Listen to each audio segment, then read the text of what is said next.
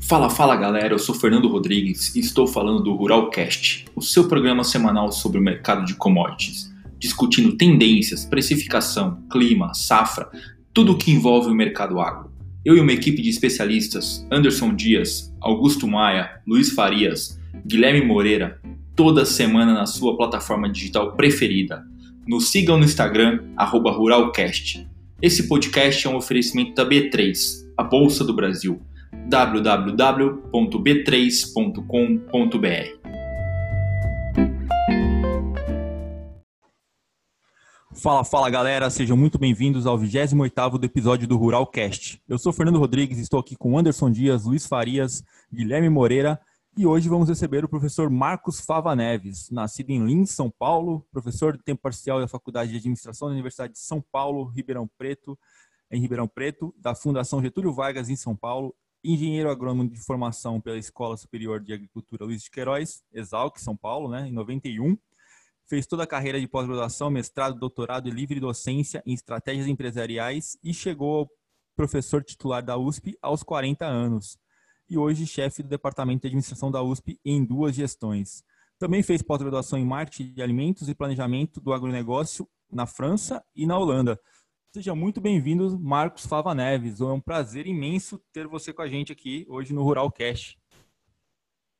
Fernando, eu que agradeço e começo desde já parabenizando vocês aí da XP, porque é uma das coisas do Brasil que deu certo, né? Então, eu falo aqui como admirador e cliente, né? parabenizando todo o time de vocês aí pela criação dessa organização. Muito obrigado, muito obrigado. E aqui nós estamos com um, time de, de, de, especialistas que olha o mercado. Logicamente, você é o professor para a gente. A gente passando por um momento muito difícil, né, Marcos? Vamos falar a verdade que é, ninguém aguardava uma posição dessa tão, tão grande, um, um baque desse, desse, tão grande, na verdade, né? Todo mundo esperava um ano muito promissor, né, para todas as áreas, né, tanto para o agro como para a economia, para o Brasil, né, vamos dizer assim. E a gente leva, o mundo leva uma pancada dessa, né? E isso acaba atingindo, consequentemente, atingindo o agro de alguma forma também, porque é consumo e no final o, o coronavírus vai acabar afetando esse, esse consumo lá na frente, né? Mas a gente estava falando sobre o coronavírus pós, vamos dizer assim, pós-coronavírus, né? O que a gente pode esperar, mas dado o atual cenário, a gente tem que avaliar o que está acontecendo agora, né, professor? E a, minha pergunta que eu gostaria de, de, de começar aqui, o bate-papo, o debate, até, até, na verdade, assim, deixar um espaço para você falar um pouquinho de você, se você quiser uns 10 minutinhos, dois minutinhos para você falar um pouquinho de você, acho que é, é, é válido, super interessante para a gente conhecer. Quem não conhece, né? Quem não conhece o Doutor Agro, mas é, acho que tem um acesso aí legal para você se apresentar também e mostrar um pouquinho do que é o seu trabalho. Deixar um tempinho para você falar. Obrigado, Fernando. Então, a, eu gostei muito na minha carreira até agora, né, com 51 anos de idade, de mesclar a parte acadêmica e a parte empresarial. Isso é uma característica aí da, do trabalho. E então eu hoje dou aula e tenho muito orgulho de estar nas principais escolas de administração do Brasil, que é a USP e a GV, e também empresário. Em 2004, junto com outras pessoas, nós montamos a Markstrat, que é hoje uma das consultorias mais fortes especializadas no agronegócio, não só no Brasil, como no mundo também, com projetos internacionais. Então, eu tenho hoje a ótica de cientista, de quem tenta ensinar, né, criar os novos talentos aí, e também de quem está operando no mercado, né? Maravilha, não, não, não tinha ciência dessa, dessa amplitude toda que você faz, mas, professor, acho legal você depois aí colocar os seus dados, passar para a gente os dados da sua consultoria para que a gente possa também compartilhar com, com, os nossos ouvintes aqui. Acho que é bem interessante. Então, é, bom, deixa eu já falar, o, o, é Marquestrat, a fusão das palavras marketing e estratégia, né? A pessoa pode consultar uhum. o site. E eu também montei em 2018 uma plataforma de conhecimento totalmente gratuita chamada Doutor Agro, e o site é doutoragro.com. Lá estão todos os nossos livros, né, que vocês estão vendo aí atrás, que o nosso grupo fez aí nesses 25 anos. Tem mais de 50 livros publicados em, em muitos países, está tudo digital, tudo gratuito, é a coleção de vídeos também. Enfim, para quem quiser conhecer um pouco mais do agro, essas plataformas estão aí à disposição de vocês, bem como um canal que eu tenho no YouTube com o meu nome, colocando aí um vídeo por semana de análise. Legal, muito bom, muito bom. Falta muito material nesse mercado, viu, professor? E começando aqui para a gente começar a debater um pouquinho, é, eu queria entender um pouquinho qual é a sua visão em relação a, a, todo esse protecionismo que tem acontecido no mundo, né? Principalmente a gente tem visto agora é, os Estados Unidos voltando a, a, iniciar umas brigas com, com, com a China, né? E, e, o que, e como que o Brasil pode se aproveitar desse movimento, né? É, ou como o Brasil pode ser atingido por esse movimento, porque dependendo da forma que a, a política econômica do Brasil lide, né, a gente possa, a gente pode levar uma pancada ou a gente pode se favorecer, né, depende, depende muito da, da, da, da forma com que nosso governo vai atuar, né. Mas eu queria entender um pouquinho da sua visão desse protecionismo no mundo e como que isso pode impactar o nosso mercado de commodities. É ótima questão, Fernando. Antes de falar dela, é, uhum procurar separar essa fala em, naquilo que é conjuntural e no que é estrutural. Né? O conjuntural a gente tenta ficar em 2020 e o estrutural é até 2030, os próximos 10 anos. Sim. E esse momento que nós estamos vivendo é simplesmente surreal. Se você chegasse em dezembro para as pessoas que são consultadas, né, para o Boletim Focus, para os gestores aí da, da própria XP, para mim, e falasse assim, olha, qual é a chance que você vê de um cenário aonde? Em abril do ano que vem, né, abril de 2020, nós teremos o petróleo com preço negativo e o real a seis, é, o dólar a seis reais, né, e um vírus impactando a sociedade mundial. O pessoal não ia nem responder, né, eles iam dar risada. Então, é, nós estamos vivendo um período que eu nunca vi na minha vida profissional uma variação tão violenta das variáveis impactando é, ceifando e fazendo um estrago brutal em praticamente todos os negócios e criando, inclusive, para alguns, por incrível que possa parecer, oportunidades. Então, é impressionante isso que aconteceu. Você levanta um tópico que está acontecendo agora e que pode representar uma oportunidade para o Brasil. Tem o lado da ameaça e tem o lado da oportunidade, né? O copo meio cheio ou meio vazio. É, meio vazio significa o quê? Os países irem, após essa crise, para uma política, de novo, de tentar autossuficiência alimentar, principalmente se eles passarem por é, problemas de restrição é, nesse período, seja por interrupção das cadeias produtivas, né, por conta de contaminação, ou problema de oferta no seu próprio mercado, não ter o produto para importar. E então esse ponto pode levar a uma coisa obsoleta que é a ideia de você fazer outra vez, mesmo que você seja ineficiente, aí subsídio, volta aquela coisa antiga é, da agricultura que prejudicou tanto o Brasil nesse período. Né? Então, essa é o copo é, meio vazio. Se você for olhar o copo meio cheio, é uma chance importante que o Brasil tem agora de se consolidar como fornecedor mundial de alimentos, porque nós estamos vindo com uma safra muito boa, Preocupa, lógico, agora já essa escassez de chuva na segunda safra de milho, mas Sim. é uma safra muito boa e que pode ajudar nesse momento de escassez mundial. E aí eu vejo o outro lado: é o Brasil se consolidando como um fornecedor confiável, que tem quantidade, qualidade e que nesse momento ampliou seus canais de distribuição, porque muitos países vieram para cá e fizeram acordos comerciais com o Brasil. Então tem essa possibilidade também é, nesses últimos dias, ah, voltou a ter um conflito mais forte entre Estados Unidos e China. Né? E esse ponto, é lógico, impacta a nossa moeda. É, tem gente que fala que em briga de elefantes quem sofre é a grama, né? Mas para o Brasil, um conflito entre esses dois países é interessante. Por que, que é interessante?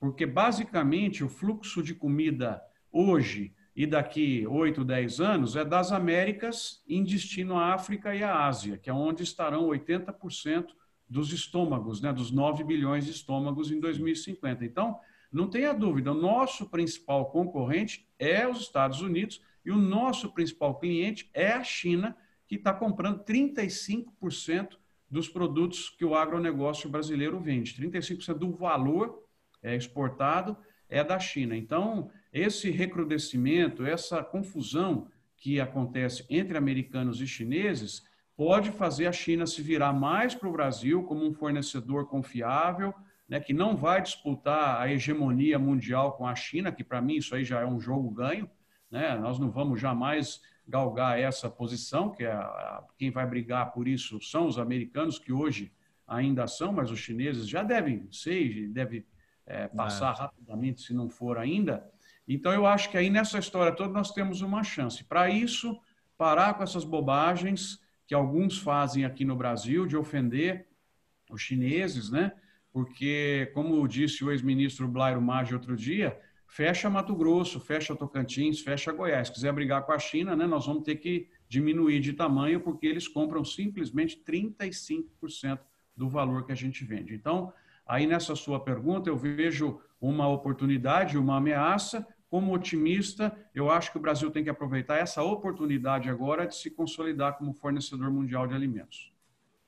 Com certeza. Não, não, não, tem, não tem outra visão também. Eu acho que a gente tem que ficar mais quieto, né? Olhar de lado e aproveitar essa oportunidade e usar esse, essa guerra entre os. Enquanto eles brigam, a gente se beneficia, na verdade, né? Acho que esse é o ponto principal, né? Fernando, o Brasil, a política comercial é o seguinte: é amigo de todo mundo, nós temos problema, é, produtos para todo mundo, do jeito que vocês quiserem, sabe? Quer boi em pé? Nós vamos entregar é. boi em pé para os turcos, vocês abatem aí, bonitinho, vai com, com é, cuidados animais, com tudo isso. Quer carne processada, é, orgânica, com storytelling, com QR Code que você vê, toda a fazenda, nós temos também, entendeu? É, é vender para todo mundo com inteligência, produtos de maior e menor valor agregado, ocupando os espaços existentes. Exatamente isso que você falou é a estratégia que nós devemos ter. Exatamente. Professor, é, apenas linkando ainda sobre esse aspecto de oportunidade da guerra comercial, a XP realizou uma, uma, uma live durante essa semana com o diretor do, do Centro é, para a China de Economia Mundial. Ele mostra um pouco essa retomada é, da economia chinesa pós-coronavírus. É, ele destaca que a sociedade na, na China possui uma, um, um comportamento de, de, economizar entre torno de 25% a 30% da, da, do seu salário é, mensal. E, de uma certa maneira, permitiu com que o governo na China é, tivesse uma certa tranquilidade em um primeiro momento estabilizar a economia, depois ajudar as empresas e agora é, recuperar a confiança do consumo. E na mesma, na segunda opinião dele, ele destaca que é uma, existe um certo sentimento e uma, uma perspectiva de que a população na China possa apresentar um comportamento de muito mais consumo ou seja, é, comprar mais imóveis, trocar os seus carros, apresentar um consumo por produtos mais de valor agregado. É, qual a sua perspectiva em, em, relação a tentar aproveitar essa guerra comercial, juntamente com o que o Rodrigues comentou, de, de, de, de ser uma oportunidade? Qual seria o comportamento e as atitudes do governo de não apenas brigar e quais seriam as commodities principais que poderiam ter um, ocupar melhor esse market share é, vácuo que, ter, que poderia ter? A pergunta sua muito interessante e eu, de certa maneira, quando começou essa situação em fevereiro, eu já escrevi, né? eu tenho um, um artiguinho mensal com o que aconteceu no agro e os cinco pontos de preocupação para o mês seguinte, que as pessoas podem acompanhar lá no site Doutor Agro, tudo aberto. E eu escrevi assim, gente, a China vai vir forte comprando. Assim que a coisa acertar, eles virão forte comprando, porque a minha hipótese é o seguinte, eles estão com os portos lá é, fechados, com bloqueios, eles estão consumindo mais em casa, houve aumento de consumo de uma categoria importante de alimentos, né? É, em alguns casos compensou até a perda em restaurantes. Ah, eles vão ter que mudar um pouco os hábitos de consumo, porque acho que vem uma regulação muito forte para proibir esses wet markets e o consumo de morcego, cobre e essas outras coisas exóticas. Então, isso pode transferir demanda para as carnes tradicionais que o Brasil é grande fornecedor. Eles têm problema de oferta porque teve interrupção das cadeias produtivas chinesas.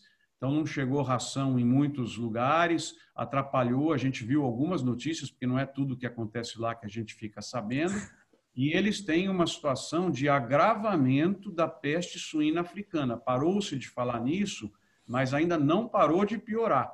Então, a, a China está vindo muito forte comprar produtos do Brasil e vai continuar, na minha opinião, porque eles estão com estoques baixos, também é uma informação difícil da gente saber, mas eu é, pressuponho, E aí quem deve se beneficiar fortemente são as empresas de grãos, né, principalmente a soja, que eles estão, esse ano, acho que vão comprar 92 milhões de toneladas e daqui 6, 7 anos vão comprar 100 milhões de toneladas. Saiu no dado do Ministério da Agricultura chinesa. Eu acho que vai ser mais do que isso. E as é, empresas tem, tem, carnes, desculpa. principalmente, tá? É, é isso que eu ia comentar. Isso que eu ia comentar, doutor. É, a, a, China compra muito carne de búfalo da Índia, né? E a Índia fechou as, as todas as fronteiras, né? Isso que você comentou é, sobre o estoque deles, que a gente tem informação de frigorífico lá, que trabalha lá internamente, é que a capacidade de frio deles é muito pequena capacidade de estoque de, de, de, de, frio, né?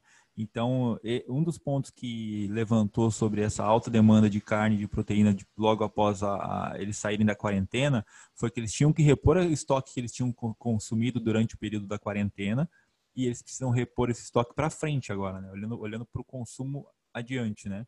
Então, o que o Guilherme comentou ali é que acho que o, o que o próprio chinês comentou lá com a gente na, na live, e que é um, uma mudança de consumo interessante, é que os chineses, ele sempre visou em guardar dinheiro, né? E agora com essa pandemia onde ele viu milhares, é, milhares de pessoas morrendo no mundo, ele falou assim, cara, eu vou ter que mudar meu consumo ele vai se tornar um pouco mais americano, vamos dizer. Gasta, gasta, gasta, consome, quero comprar aquele carro do ano, quero, quero consumir naquele restaurante, e o cara vai ter uma, uma mudança no perfil de consumo então a gente, a gente já estava vendo uma China se transformar numa América e agora isso começa a acelerar esse movimento.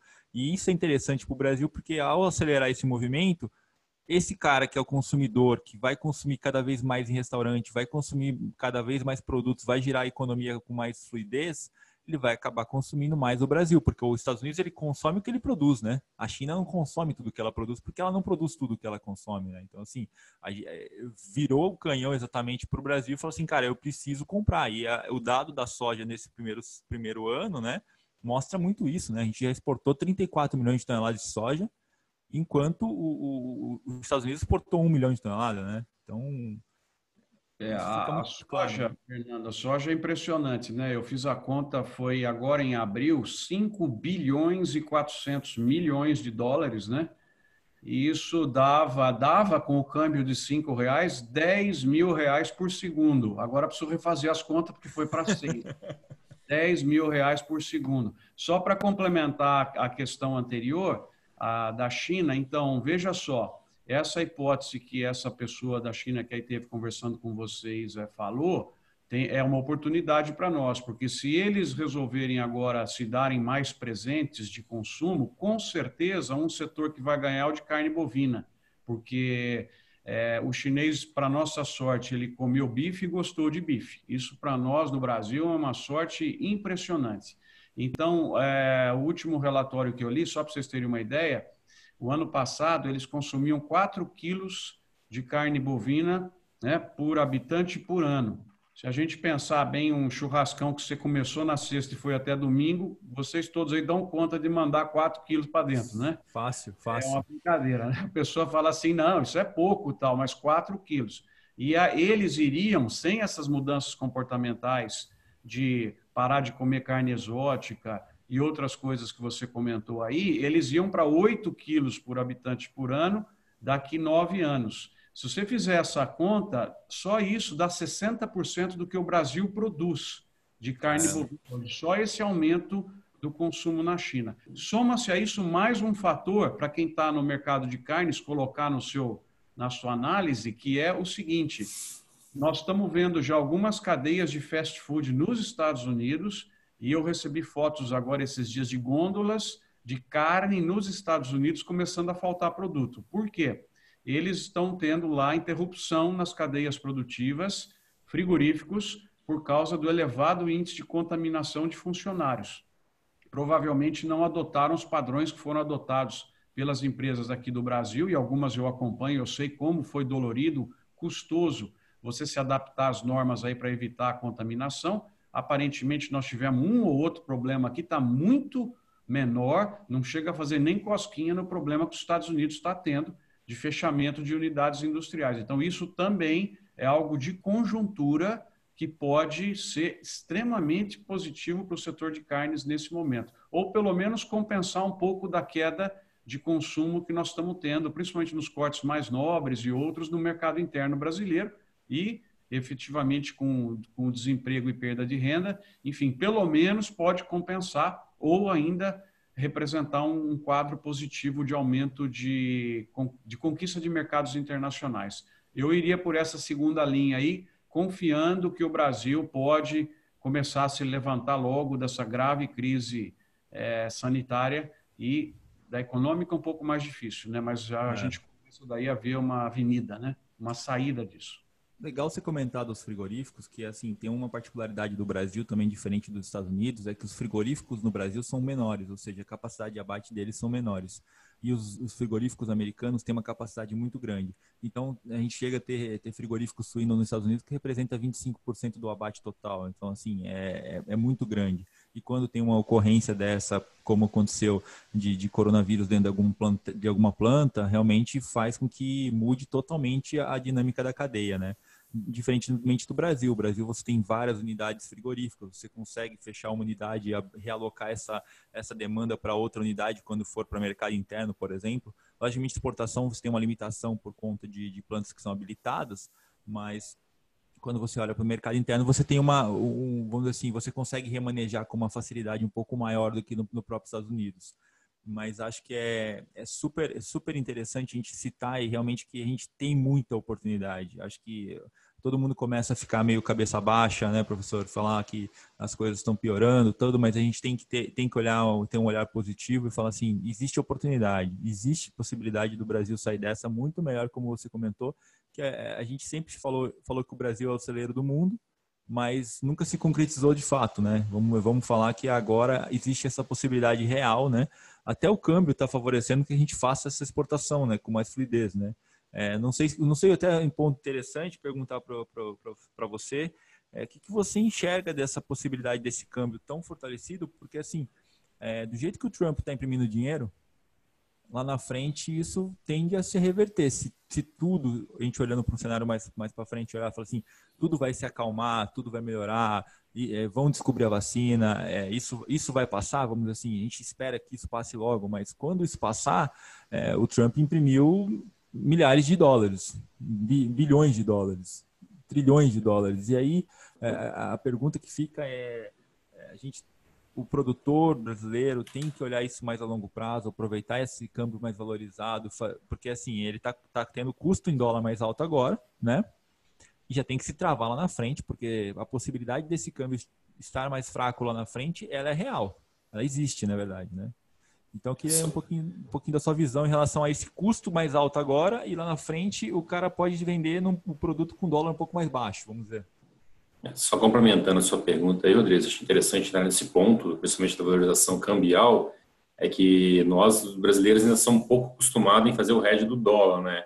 E já tenho escutado muitos relatos, inclusive, óbvio, o câmbio é favorável à exportação do agro, a gente tem, principalmente no setor da soja, a gente, a gente praticamente vendeu a safra 2021 quase toda já, e, porém, a gente é muito endividado em dólar também, então tem muitos relatos de empresas aí, produtores, inclusive, com a corda no pescoço, nesse caso, que ele fez, ele vendeu sua soja em reais e está endividado no custo ou no financiamento em dólar. Então, é, esse é um ponto chave também.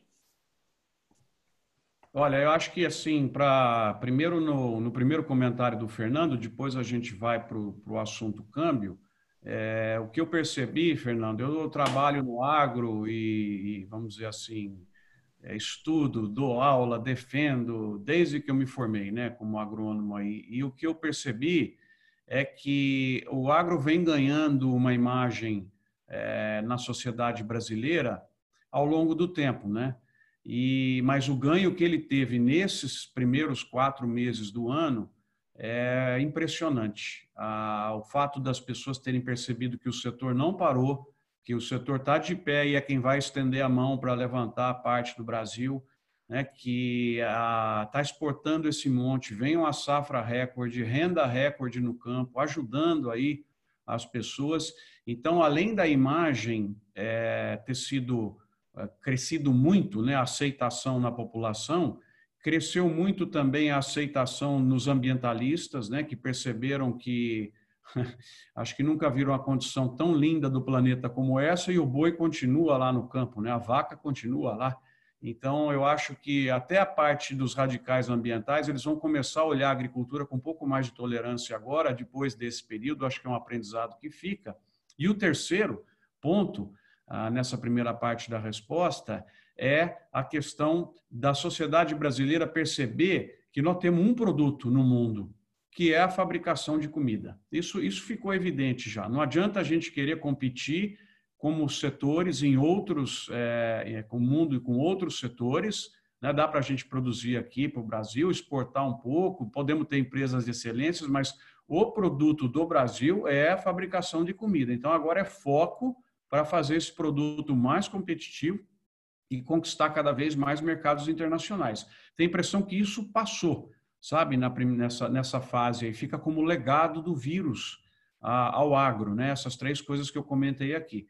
Em relação ao câmbio, é algo impressionante, né? E eu acho que a gente, é, nós, como analistas e pessoas que estão sempre fazendo suas análises para contribuir com os outros, temos que reconhecer quando a gente errou também.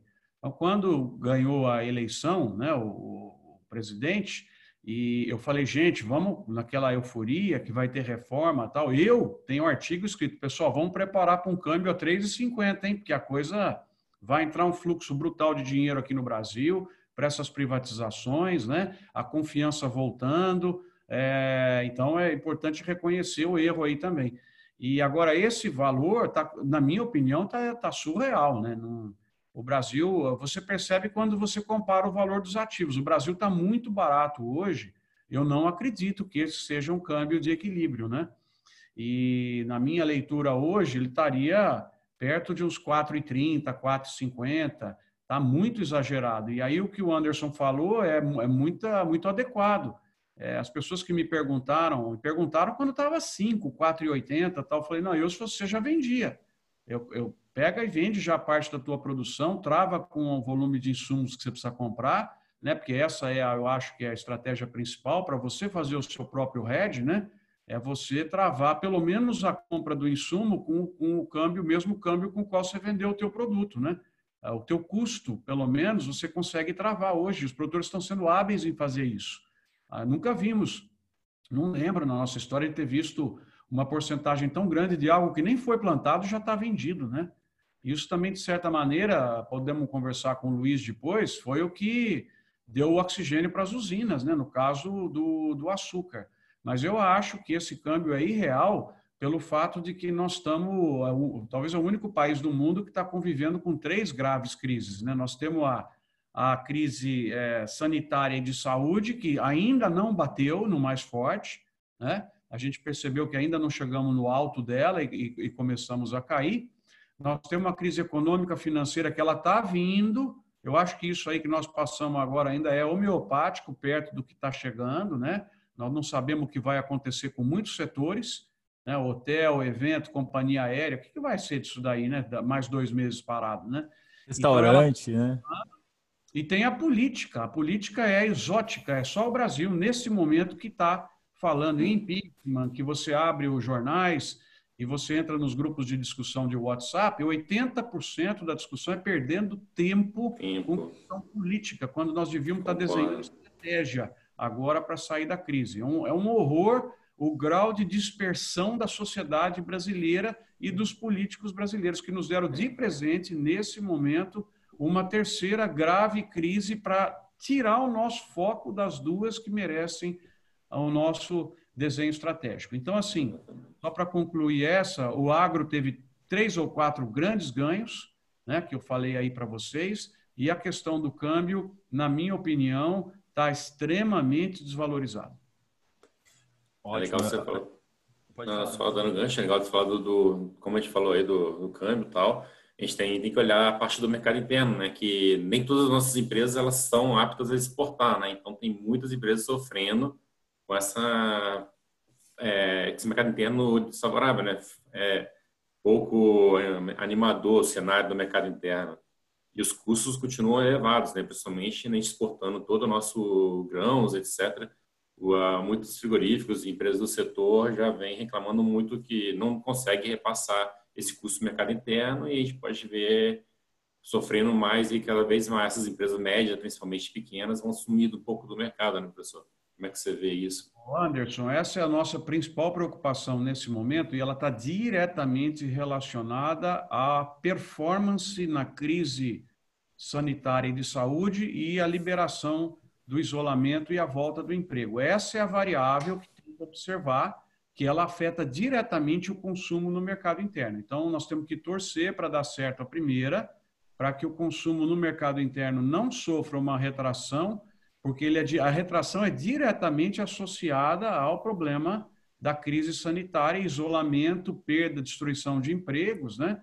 e destruição de massa salarial para consumo, porque o caixa do governo é limitado, ele é, ele é um, ele não dá para ficar suprindo 600 reais, que praticamente tudo isso aí deve estar sendo gasto em comida, é, de uma maneira permanente. Nós não temos caixa para fazer isso. Então, vai ter algum momento em que o Estado vai tossir e nós não vamos ter outra alternativa a não ser voltar às atividades comerciais, porque senão nada para de pé. Então, esse equilíbrio que é muito difícil, eu estou no grupo é, que está tomando as decisões aqui em Ribeirão Preto, ajudando o prefeito, são nove pessoas, é muito difícil tomar essa decisão, porque você tem que olhar os indicadores de todos os setores, sendo que o peso de 85% para esses indicadores são os que vêm da saúde. Então, se a gente não performar bem nessa área, nós temos que sacrificar mais a economia e a consequência disso é o que você falou o mercado interno começa a se retrair, as empresas estão com aumento de custo de produção para se adaptar às regras aí do coronavírus, mesmo as empresas de carnes estão pagando ração mais cara, né? Quem está vendendo no mercado interno, uh, os produtos cotados em dólar, é, ele vende em reais e está comprando tudo em, em, cotado em dólar, né? Então Sim. isso tudo está destruindo margem para o mercado interno. É uma situação muito preocupante. Então a nossa, nós nossa posição como analistas aí agora é de torcedor. Nós temos que torcer para dar certo essa política que foi feita de isolamento, né? E que as atividades possam voltar, porque senão nós vamos ter um segundo semestre sombrio para o mercado interno brasileiro. Lógico que a exportação pode compensar, mas ela não compensa para todo mundo, porque não é todo Exato. mundo que é exportador. Você tem setores que não são exportadores. Por outro lado, você tem setores que ganharam, né? Como, por exemplo, pegar o caso do ovo. É, ovo é, é um produto fácil para as pessoas fazerem, né? ele é nutritivo, ele ajuda na sua questão da, da imunidade. Então, você tem alguns. Se você analisar o agronegócio, você sempre comete erro, porque é a mesma coisa que você está falando, não vale para todos os setores. É todo... Então, essa é, um, é uma diferença que você tem que colocar. Mas tem gente que está ganhando muito no mercado interno com essa situação, né? Não, um ponto que eu queria levantar aqui para a gente, daqui a pouco a gente está chegando ao final do nosso programa, é, Marcos, mas assim, a preocupação que fica para a gente, que você comentou até agora do segundo semestre, um segundo semestre possivelmente sombrio, né, vamos dizer assim, é, é o fluxo de caixa para as empresas. Porque a gente viu que o governo está estimulando é, com que o crédito chegue até o, o produtor, a indústria, agro, mas a gente vê que o crédito não chega nas taxas que estavam traba estávamos trabalhando no começo do ano, né? Então a gente viu uma mudança de patamar gigante em relação às taxas que são cobradas para os produtores e para a cadeia agro em geral, e que se isso se perdurar ou manter nesses patamares, a, a, a, tendência é que essas empresas sofram e exista uma consolidação ainda maior do setor. Então eu queria é, perguntar para você o que, que você enxerga dessa, dessa possível mudança de cenário no mercado. Lógico que a gente vai estar tá, tá vendo um segundo semestre meio sombrio para o mercado interno, que você comentou que algumas empresas vão sofrer, e essas empresas que vão sofrer, que estão tendo dificuldade de acesso a crédito é, aos níveis que estavam tendo no começo do ano, o que, que, você enxerga? Vai existir uma consolidação? Os maiores vão ficar cada vez maiores? Porque em crise a gente sabe que isso acontece, né? E eu queria entender um pouquinho da sua visão em relação a isso, porque eu acho que isso para o agro ele acaba é, concentrando e criando uma cadeia ainda mais fortalecida, mais diferente do usual, né? Diferente do tradicional, né? É, mais uma vez, depende da extensão do isolamento, para saber a extensão da crise e a extensão da, do que vai acontecer nessa história que eu vou contar aqui agora. Mas para que quem está nos ouvindo entenda um pouquinho qual que é o problema de fluxo de caixa do agro, Vamos pegar o setor de cana para explicar, né? o setor de cana, imaginem vocês, empresários do setor de cana. Você fala, mas o que, eu vou moer aqui nessa indústria? Eu preciso de cana, né? Então tá, mas a cana já está pronta? Não, eu tenho que plantar a cana. Então eu vou, tomo recursos, né, meus ou, ou do sistema financeiro e planto a cana. Ah, depois de um mês, ela não, não está pronta depois de um mês, ela vai estar tá pronta depois de um ano e meio, né, que eu já investi lá atrás. Ainda posso ter problema, porque se secar, posso perder o investimento que eu fiz, porque a agricultura é uma fábrica céu aberto ela não está protegida, né? Eu posso ter perdas aí. Beleza, então essa cana chegou na indústria, o que, que eu faço depois que eu moo a cana aqui? Ah, eu vou fazer açúcar, etanol e vou cogerar eletricidade com o bagaço. Beleza. Então, ótimo. Então, ó, gente, estou fazendo, investi na fábrica, né? Os funcionários, estou pagando tal. Agora estou com etanol. Eu vou vender o etanol, não tem mercado com etanol. Por que, que não tem mercado com etanol? Porque foi decretada uma política de isolamento e o consumo, a partir de 15 de março, começou a cair. Em abril foi um desastre, então eu não tenho como vender o meu etanol, estou endividado. Então o problema do caixa apareceu. Né? E aí o mercado está com medo de me dar recursos para atravessar esse período, porque ele não sabe o que vai acontecer. Né? Se esse isolamento vai até dezembro, vou ter que. Esse etanol, tenho que fazer com ele. Né? Então, de repente, pode ser um produto que eu tenho que pagar para alguém tirar daqui, fazendo até uma brincadeira, analogia com o petróleo, que aconteceu. É. Né? Então, é um problema gravíssimo aí o de caixa que está tá se passando. O governo tem que atuar rápido para dar uma trancha, um, um recurso para esse pessoal passar por esse período, mas quem que vai conseguir tomar esse dinheiro? E aí vem a resposta para a tua pergunta. É quem está organizado, quem tem garantias. Então, o hiato vai aumentar mais ainda entre aquele terço que está bem, o, o terço que está mais ou menos, o terço que está ruim, vai aumentar a distância.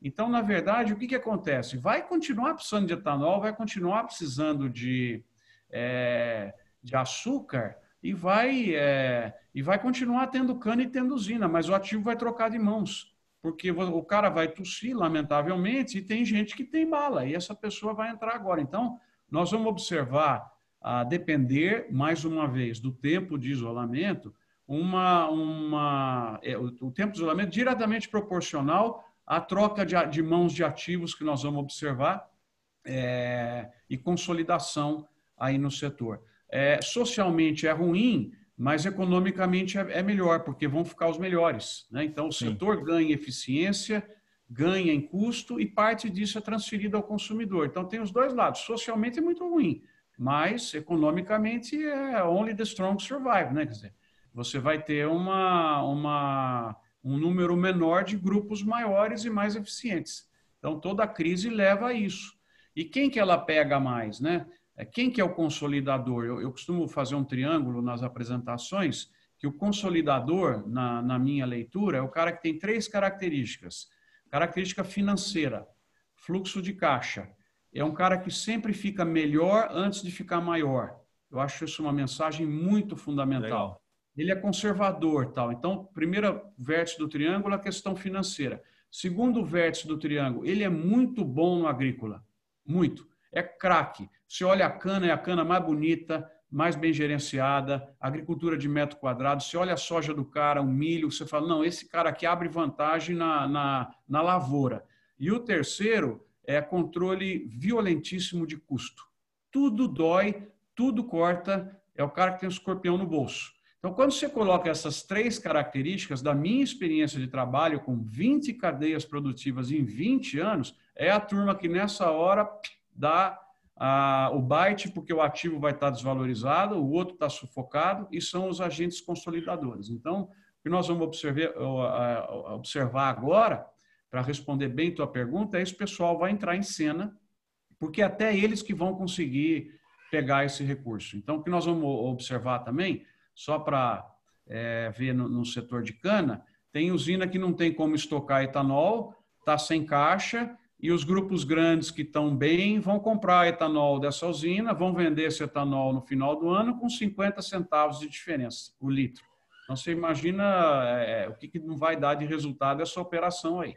Né? É, então, quem tem dinheiro, quem tem caixa vai sair na frente, né? Ah, lógico, lógico, sempre, né? E aí Sempre. aquela característica do financeiro que eu falei. E o cara pode ser bom de custo, bom de agrícola, mas ruim do financeiro. Deu um passo além da perna, aí ele ficou é, pior, tomba, né? O cara pode ser bom financeiro, mas ruim do agrícola, ali vaza coisa, ou ele pode ser vazar custo para burro e acabar deteriorando a sua, a sua margem, né? Acaba caindo, né? Professor, eu vou agradeço a sua participação, é uma aula, exatamente uma aula do professor. Acho que assim fica o convite para você participar mais vezes com a gente aqui. Acho que é, é, sempre bom ter uma presença sua aqui com a gente, falando um pouco do mercado, vendo sua visão. E eu queria pedir para você deixar um recado para o pessoal que está nos escutando, é, para olhar para frente, assim, um recado seu para o mercado agro, o que, que você enxerga para frente, qual é a mensagem que você quer deixar para eles de, de, de esperança, de, de, de, posicionamento, principalmente, que acho que a gente tem que, nesse, nesse momento, a gente tem que educar, na verdade, tem que posicionar, falar a verdade para que eles possam tomar a decisão correta no físico e, no, e na cadeia de cada um, né? É, então o que eu diria para o investidor é o seguinte: estruturalmente, pode acreditar no agro próximos 10 anos, nós vamos precisar fazer muito mais comida para abastecer esse mundo asiático e africano. Eu acredito que a área no Brasil vai expandir mais de, ao redor de um milhão de hectares eh, por ano. Esse último ano foi 1 milhão e 500 mil. Então, assim, estruturalmente, pode acreditar, o Brasil vai melhorar de infraestrutura, vai ter muita privatização, pavimentação, transferência de ativos, e nós vamos ganhar muita eficiência. Tem toda a agricultura de metro quadrado que está vindo aí, então eu acreditaria sim, no médio e longo prazo, é, nas empresas do agro. Tá? Isso aí, para mim, é pênalti sem goleiro. Lógico, precisa trabalhar, né? precisa ficar mais eficiente, nós precisamos ser mais inteligentes no processo de exportação, coordenar mais a nossa oferta, sabe? É, e jogar o jogo mundial maior, mais forte, mais centralizado, com mais eficiência. Então, eu assim, é, invisto com vocês no médio e longo prazo aí do agro. No curto prazo, aí o cenário é o cenário de torcedor. O cenário de torcedor é o seguinte: nós vamos passar esse maio ainda com números horrorosos na crise sanitária e da saúde. Em junho a gente começa a melhorar, já começa a liberar mais o país e a gente acelera de novo no segundo semestre. Então essa é a minha torcida. É um cenário que pode se complicar, mais, mas esse é o meu cenário de torcedor e talvez aquele que eu coloque mais fichas hoje, mais do meu recurso hoje. Então, eu acho que é olhar aquelas empresas que têm oportunidades né, de exportação, com face a tudo que a gente conversou aqui, e se o mercado interno não cair tanto e voltar a reagir a partir de agosto, porque restaurante vai voltar a ter, né? Vai Sim. ter que ter companhia aérea outra vez. Então, é, eu olharia um pouco esse portfólio aí. Mas não tenha dúvida que é o negócio do Brasil e o Brasil, só para fechar com esse tópico, o Brasil tem a agricultura mais sustentável do mundo e ele é um green food supplier. Né? Na área ambiental também, o que foi feito com o Brasil no ano passado, em agosto, foi uma injustiça. Aquela questão do Amazon is burning, né? Porque o Brasil é o país grande produtor de, de, de alimentos, de comida, que tem os melhores indicadores ambientais. Ninguém tem o que o Brasil tem: Código Florestal, 66% da área preservada e produzir todo esse monte de grãos em menos de 8% da área do país, né? entre outras coisas. Nós vamos vender serviços ambientais no futuro, aliás, esse é um mercado importante para vocês prestarem atenção. Legal. E muita coisa boa acontecendo. Então é isso, gente. Otimismo, se Deus quiser. Deus quiser. Obrigado pela presença, Marcos. agradeço a participação. E no final, acho que o que você deixou bem claro é que o Brasil é uma fábrica de alimentos em promoção, né? Em promoção. excelente, excelente, excelente, Marcos. Muito obrigado pela participação. Obrigado, Marcos. Muito obrigado, professor. Valeu, gente. Sucesso para vocês. Marcos. Eu que agradeço obrigado. a consideração aí. Um abração, até mais. Um abraço.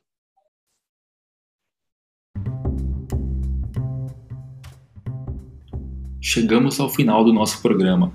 Agradeço a audiência de todos. Caso tenham interesse em conhecer os nossos serviços, basta acessar o site xpi.com.br ou procure um de nossos escritórios afiliados, espalhados pelo Brasil. Estamos nas principais plataformas digitais, Ruralcast. Este podcast foi oferecimento da B3, a Bolsa do Brasil, b3.com.br.